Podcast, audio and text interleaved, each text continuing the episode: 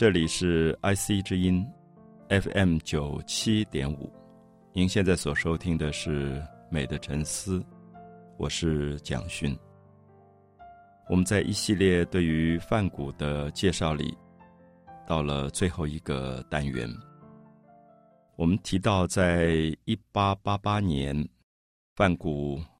逐渐的开始精神上有很明显的焦虑的现象，他的亢奋以及他的沮丧形成了巨大的落差，所以在一八八八年这个发病的迹象。到夏天的时候，因为他在等待高更的来到阿尔，越来越明显化。可是，在这一段时间，因为这种精神上的极度的亢奋，这种狂热，也使他画出了最动人的作品，像《向日葵》，以及他所处理的几张重要的自画像。那么，他在一八八八年的十月初，终于等到了高更。来到阿尔，那么我们可以说他的梦想完成了。可是，通常我们看到一个人在梦想完成的时候，他的精神状况也可能急速的掉到一个最低潮的状况。所以，梵谷的个案有的时候也提醒我们，是不是我们自己的狂热亢奋，在极度梦想里面的一种渴望，会使自己。一直拉高情绪到一个最高潮，可是我们也要谨慎的处理，当心在这个高潮的时刻，可能立刻掉落下来，就会陷落住一种精神的忧郁状态。所以大概在十月的时候，因为高更到了阿尔，跟范谷住在一起，两个人共同的生活中间发生了巨大的摩擦。其实我们也看到。包括高更，包括范谷，可能都没有与他人相处的真正的经验。他们也许在一个幻想的处境当中，认为跟一个最要好的朋友像恋爱一样，然后彼此书信往返，那么可以梦想一起居住、一起画画的快乐。可是我们知道，真正居住在一起，可能包括所有的柴米油盐酱醋茶。是点点滴滴琐碎的一些小事。其实，我们以高更跟范谷的例子，我们也可以看到，许多人在恋爱的时候不容易觉察，真正婚姻以后的生活跟恋爱并不完全相同。他并不是每天在看着星星做梦的，他可能要落实到非常基础的生活的本质上。所以，共同生活。其实并不是一种恋爱，他可能需要另外一种相处的彼此的理解、宽容。那高更跟范谷事实上都没有，所以在这个相处的经验当中，很快就发生了冲突。那很不幸的是，这两个人都是艺术家，而且都是最好的艺术家，所以因此他们在创作上保有强烈的自我个性。每一个自我很强的人，跟另外一个人相处。对方如果自我也很强，当然就发生冲突。所以因此，我们看到在短短的一段时期，从十月开始，两个人他们的确有一段时间一起跑出去画画，那么一起面对风景。高更也画了正在创作时候的梵谷的像，那彼此有一段时间短短的觉得好像还不错。可是很快你就会发现生活上发生的问题，因为两个人的钱都不多。两个人的生活需要共用的一些钱，就会发生很多波折。那同时，两个人也不懂得怎么处理生活。像高更就常常抱怨范谷说：“你那个手都没有洗干净，都是油画颜料都煮到汤里去了。”那因此，这种平常看起来微不足道的小小的摩擦，可是刚刚好就是生活里面会演变成最大的事件。所以大概到。十一月以后，你可以看到两个人之间的冲突越来越明显。呃，在这段时期，我们看到范谷画了两张非常有代表性的画作，一张叫高更的椅子，一张叫范谷的椅子。我们知道椅子是什么？椅子是一个人坐在那边的位置。那当时高更要来阿尔，范谷非常高兴他要来，所以就为这个朋友准备了很好的房间。准备了非常美丽的家具，他买了一张有扶手的非常漂亮的椅子。那高更也常常就坐在这个椅子上看书，那么旁边点了一支蜡烛。慢慢的，我们就会看到，有可能范谷常常就会变成滴滴嘟嘟、滴滴嘟嘟在旁边叨叨念，那么有很多抱怨高更的事情，就是我们刚刚提到的柴米油盐酱醋茶这些事情。所以高更大概也很烦，因为他在烛光底下读书，本来很陶醉在自己的美好的阅读的世界。那如果你一直在旁边叨叨念，他可能就气了，书一丢就走。那范谷在面对到一个空的房间。一把空的椅子的时候，他忽然觉得好大的荒凉，意识到说这个朋友一走了以后，可能他挽回不了，所以他就面对这把空的椅子，椅子上摆了两本书，摆了一个还燃烧着没有灭掉的蜡烛。那范谷就画了这张画。我觉得这张画很多人都觉得他在画一把椅子，可是我觉得不是在画一把椅子，我觉得范谷在画一个位置。这个位置是他朋友的位置，是他所爱的人的位置。可是这个人走了，好像不再回来了，所以他面对着那把空的椅子，有很多的感触。那接着他也画了一把叫做范谷的椅子，就是他自己坐的那把椅子。很明显，你可以看得出来，范谷自己的椅子是很普通的，就是法国南部乡下人用的一个很简单的一把椅子。那这把椅子的后面还有一个。木箱，木箱里面大概堆了很多做菜用的洋葱。那洋葱大概太久没有用，都已经发芽了。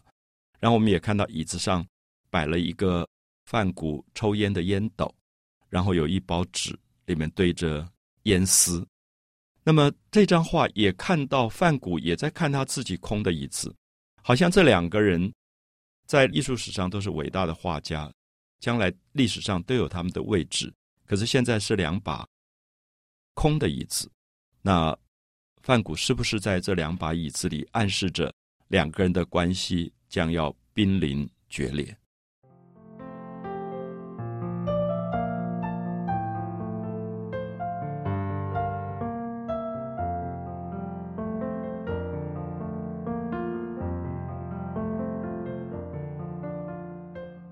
我们在谈范谷的1888年的年底，大概十一月，接近十二月的时候，高更到阿尔已经一段时间了，两个人之间的关系越来越冲突，越来越尖锐。那么这两个朋友本来是认为是人世间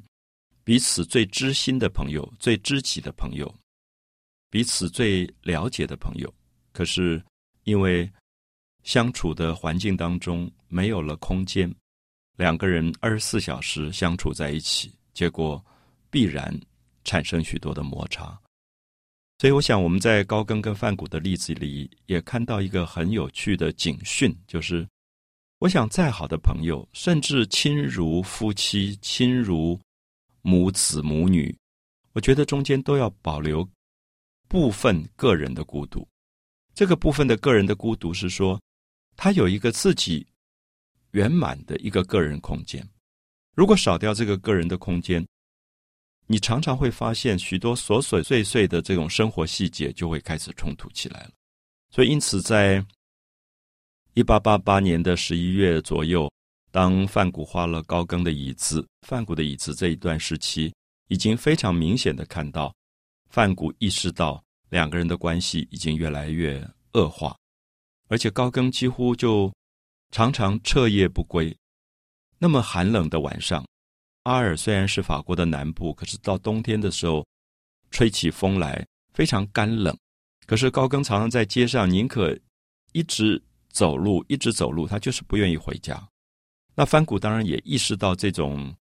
好像对他的恐惧、排斥、拒绝，所以。这种恶化的现象就越来越明显了，好像没有任何可以挽回的可能了。所以到十二月的时候，我们看到接近圣诞夜，那这种关系恶化到了极点，那高更就已经经常的呃彻夜不归了。我们知道这个时候，高更有时候他也会去啊用他自己后来的语言说解决生理上的问题，就他有时候去嫖妓。就是阿尔的妓院。那范谷对他去妓院也有很多的不满，所以两个朋友之间因为缺少了一个对于私人、私密、私领域生活的尊重，那么结果反正发生了很严重的这种冲突。那二十四号就是圣诞夜的晚上，我们看到高更就在阿尔的小镇上，寒冷的夜晚其实是一个平安夜啊。对于基督教的信徒来讲，这个晚上是一个最平安的夜晚，是一个最宁静的夜晚。那家家户户都在家里团圆，来去庆祝啊，所谓救世主的诞生，基督的诞生。可是高更就在路上一直走，不肯回家。那走走走，就发现范谷也跟在后面。那么他当然非常恐惧，他不晓得范谷要干什么。那因为我想高更已经发现了范谷精神的异常状态，就是他在呃争吵的时候，他的咆哮，他的那种尖锐的言辞，或者他眼睛里面流露出来的某一种很可怕的、无法控制的情绪，我想高更已经意识到这个朋友有一点要发疯了，就是精神病要爆发，所以高更就很害怕，说范谷一直跟在他后面，同时他又。不断的回头，就发现范谷的手上拿着一把剃刀。那么，所以当时他的理解是，范谷可能对他有暴力的倾向，拿了一把剃刀，可能要杀他或者要割伤他，要侵害他。所以他就非常的害怕，赶快就跑跑跑，最后就跑到一个旅馆里面住在旅馆，不敢回家了，就等于是摆脱了范谷。那么第二天早上，我们看到警察在旅馆找到高更。然后告诉他说：“你的朋友自杀了。”所以他就匆匆忙忙赶回他们两个人共同居住的这个叫做黄色房屋的地方，然后打开门，发现范谷倒卧在血泊当中，那旁边丢着这一把剃刀，他才发现范谷原来拿着剃刀不是要伤害他，是要伤害自己。也许范谷当时很渴望。一个他觉得最了解他的朋友高更，能够在这个时候跟他讲两句比较温暖的话，或者安慰他、支持他，也许他会避免这个自枪的这个行动。那事实上，范谷并不是自杀，而是把自己的右边耳朵割掉了。那这个事情当然在小镇当中就传开了。那高更也非常的害怕，他就立刻拍了电报。给范谷的亲人，就是他的弟弟迪奥，打了一个电报到巴黎，告诉迪奥说：“你的哥哥那发生了这样的事件，那你要不要来处理？”高更自己就打包了行李就跑掉了啊，就离开了范谷。那么，所以这个事件爆发是在一八八八年的十二月二十五号，没有几天就已经是到一八九零年的新年了。所以我们看到，一八九零年以后，大概一月的时候，范谷从医院里面离开，头上还包着纱布了。那么他就回到家里一个短暂的时间。那么这个时候，他在镜子里就看自己，然后就戴了一顶帽子，穿了一个绿色的外套，然后就画了两张这一个时期的自画像，就是一八九零年的自画像。那么，这个一八九零年的自画像现在都呃藏在伦敦。如果大家有机会看到的话，你会觉得非常特殊，因为我们前面讲过很多梵谷的自画像。梵谷的自画像一般讲起来都是在发病的时候那种焦虑、不安、躁郁的眼神非常明显。可是，只有这个割耳朵的这个自画像非常特殊。如果你仔细看他的眼神。他反而是非常安静的，而且其中有一张是叼了一个烟斗，然后烟斗还冒出烟来，那个有一种好像在镜子里看自己，有点很幽默的嘲笑自己、调侃自己的感觉。所以在他二十二张的自画像当中，这是唯一最平静的一张，因为今天的精神医疗界也认为，是因为他耳朵里面有幻听的现象，就是精神病的病人有时候。在耳朵旁边是有人在跟他讲话的，然后那个讲话的声音让他没有办法睡觉，一直在干扰他，干扰他。最后他把耳朵割掉的时候，那个肉体的痛，结果反而把那个像魔鬼一样折磨他的那个声音赶走了。所以这段时期是他最平静的。所以非常奇怪，我们都以为他割耳朵是一个很痛苦的事，可割了耳朵以后，有一段时间，他反而得到了平常没有得到的宁静。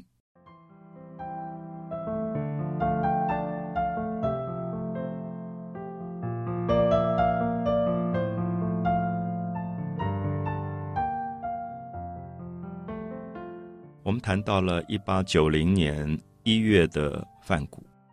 范谷的生命已经到了最后。他在一八九零年的七月二十七号自杀，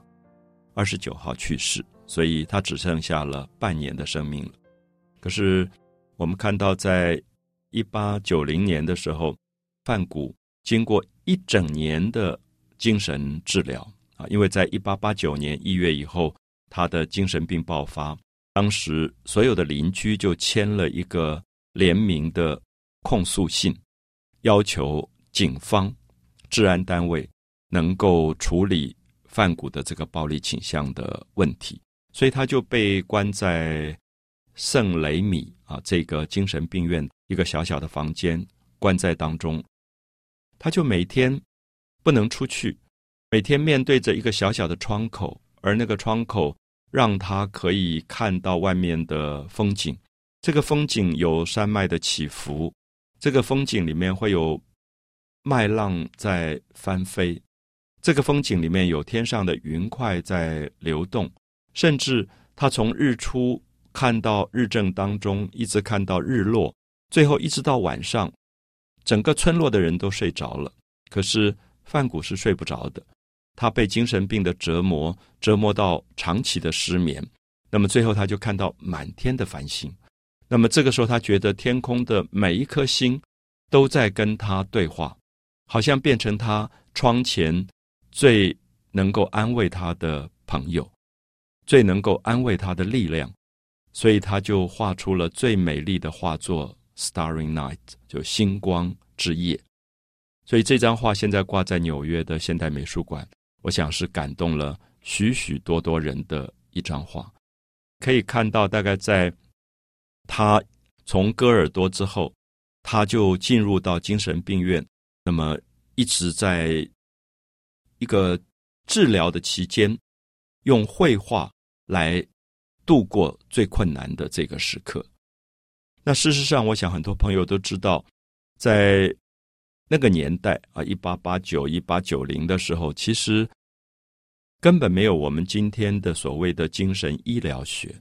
因为大家对于精神病的领域了解太少，所以可能医生也只是把他关在那边，也不晓得怎么处理，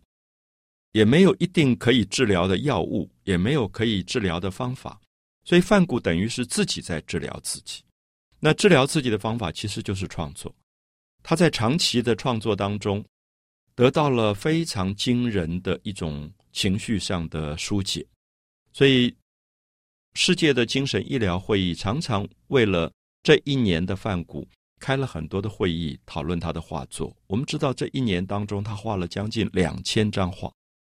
这是一般人不太可能达到的数目。我们可以讲说，一年不过三百多天，那他一天可能要画三张画。四张画、五张画才能构成所谓的两千这样的一个一年的数字，所以因此在这段时期，我们看到他的画作达到了一个惊人的创作的能量，而且每一张画都非常非常的精彩。我们也看到这个时候的范谷几乎完全不管所谓的学院里面画派的技法，油画对他来讲只是一个表现的工具而已。它可以把浓厚的颜料大量的堆叠在画布上，构成像雕塑一样的质感，让色彩非常的艳丽，非常的强烈。那么，因此，大概我们站在他这一段时期的画作前面，我们都身不由己，会被他的画作里面那种强烈的情绪所感染，甚至会热泪盈眶。所以我们看到他最典型的这一段时期的这张《星夜》啊，《Starry Night》。那么就曾经让美国很有名的歌手 Don McLean 写了很有名的这首歌，然后在整个大众当中流传。因为几乎每一个人到纽约的现代美术馆看到那张画，都会得到最大的这个震撼。所以这是一个受苦的心灵，这是一个受折磨的心灵，这是一个自己在尝试要治疗自己的心灵。可是他是一个绝对孤独的心灵，因为这个时候他在一个小小的精神病的牢房当中，门上有一个很大的锁，他走不出去。他唯一跟外面世界沟通的管道，只有墙上那一扇小小的窗。他每天看着窗外的风景，画出一张一张精彩的绘画。所以，我想范谷的最后一年，也许会给我们很多巨大的感动跟。感触就是，我们觉得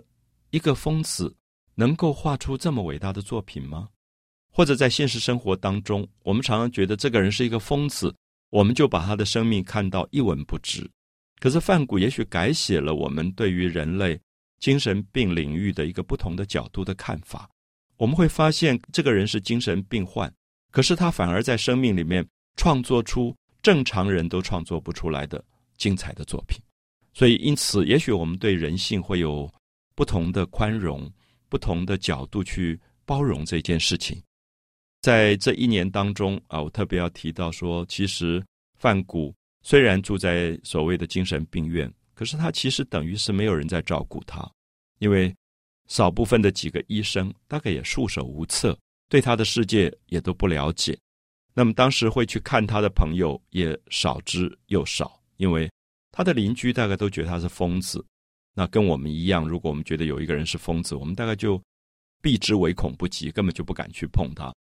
那当时去看他的，反而是他认识过的邮差胡林跟他的太太啊，一对很平凡的夫妇，可他们很温暖，可能有时候带一点菜啊、什么水果啊去看范谷，那么给予他一点温暖。那么另外有一位画家叫贝纳，那贝纳。非常喜欢梵谷的画，所以他也曾经从呃巴黎到这个圣雷米来探视梵谷。那他觉得梵谷这么久了关在一个小小的病房里面，非常的可怜，所以当时就写信给梵谷的弟弟，建议他说：“是不是把他迁到巴黎去，离巴黎近一点？那么至少让朋友有机会可以看他，那么他也可以过得比较舒服一点。”所以。我们就看到范谷的最后的半年是到了巴黎北边的一个地方叫欧维 （Auvergne），然后他在那个地方治疗了半年之后，还是自杀身亡。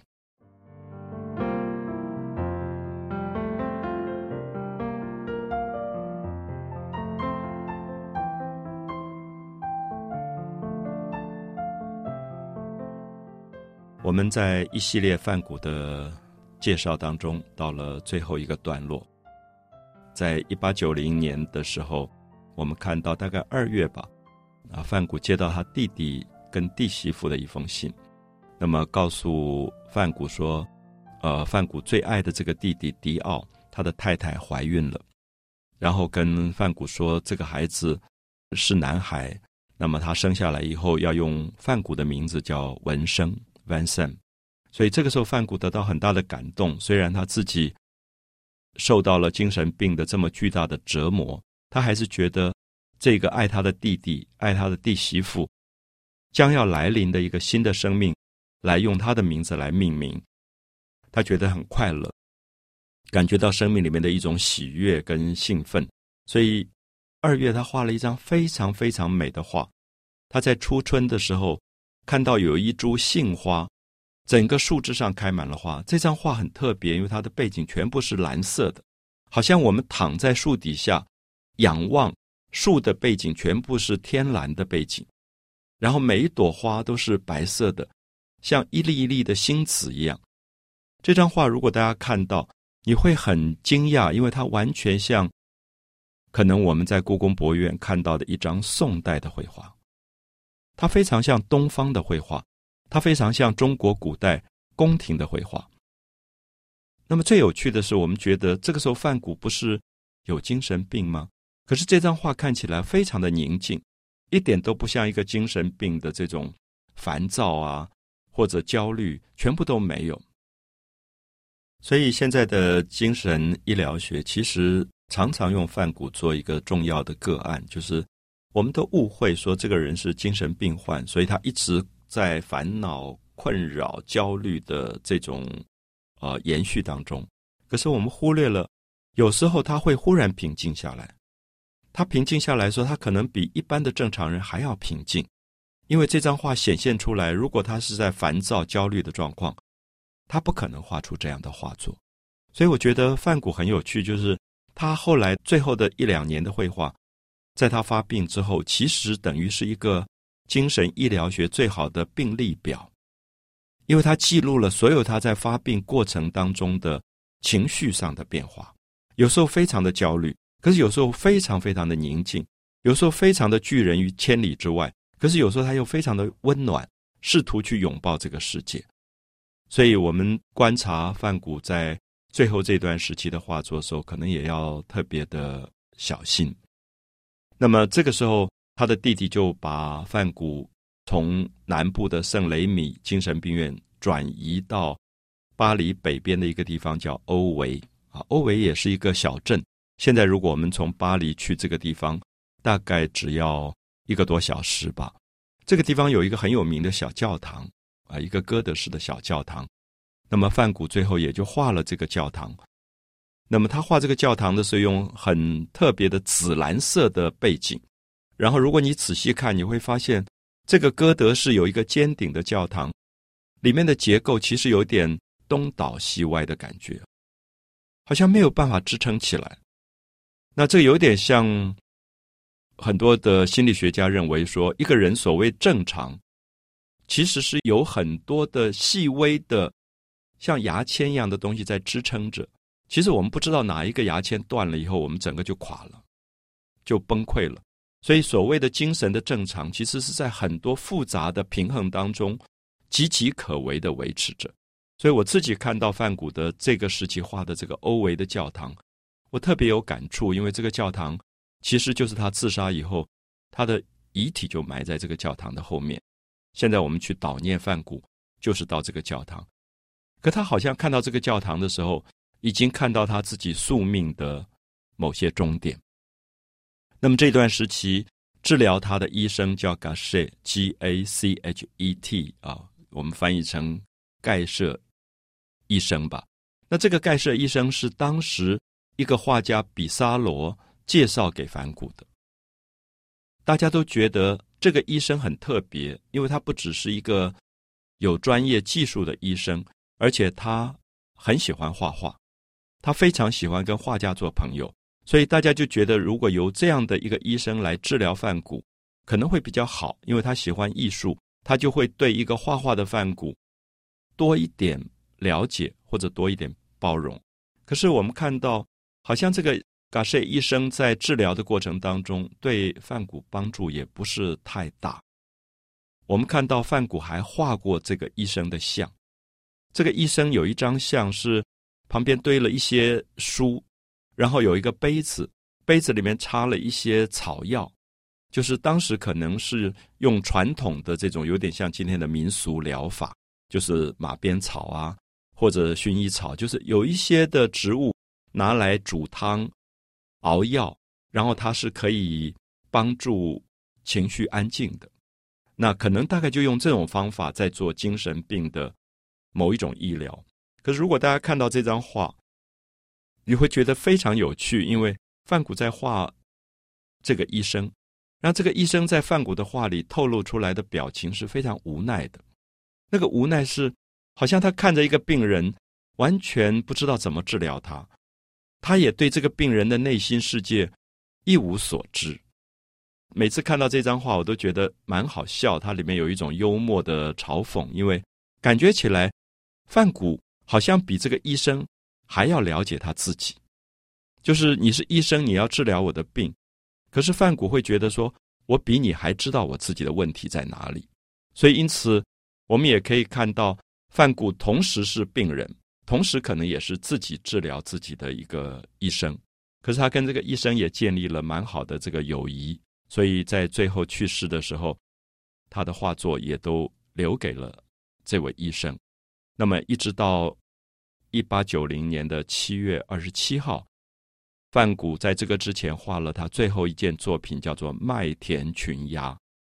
就是一大片金黄色的麦子的田地当中有乌鸦飞起来。我们知道乌鸦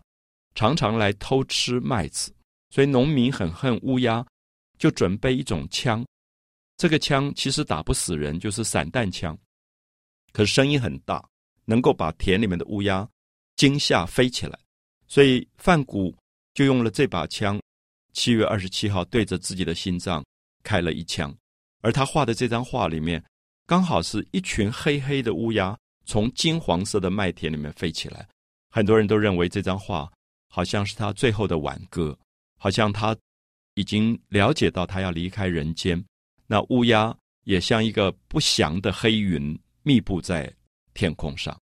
他二十七号对着自己的心脏打了一枪，因为这个枪是散弹，所以也打不死人，只是受伤了，流血。那么一直到二十九号去世，就被埋葬在奥维教堂的后面。那么结束了这个传奇的梵谷的一生。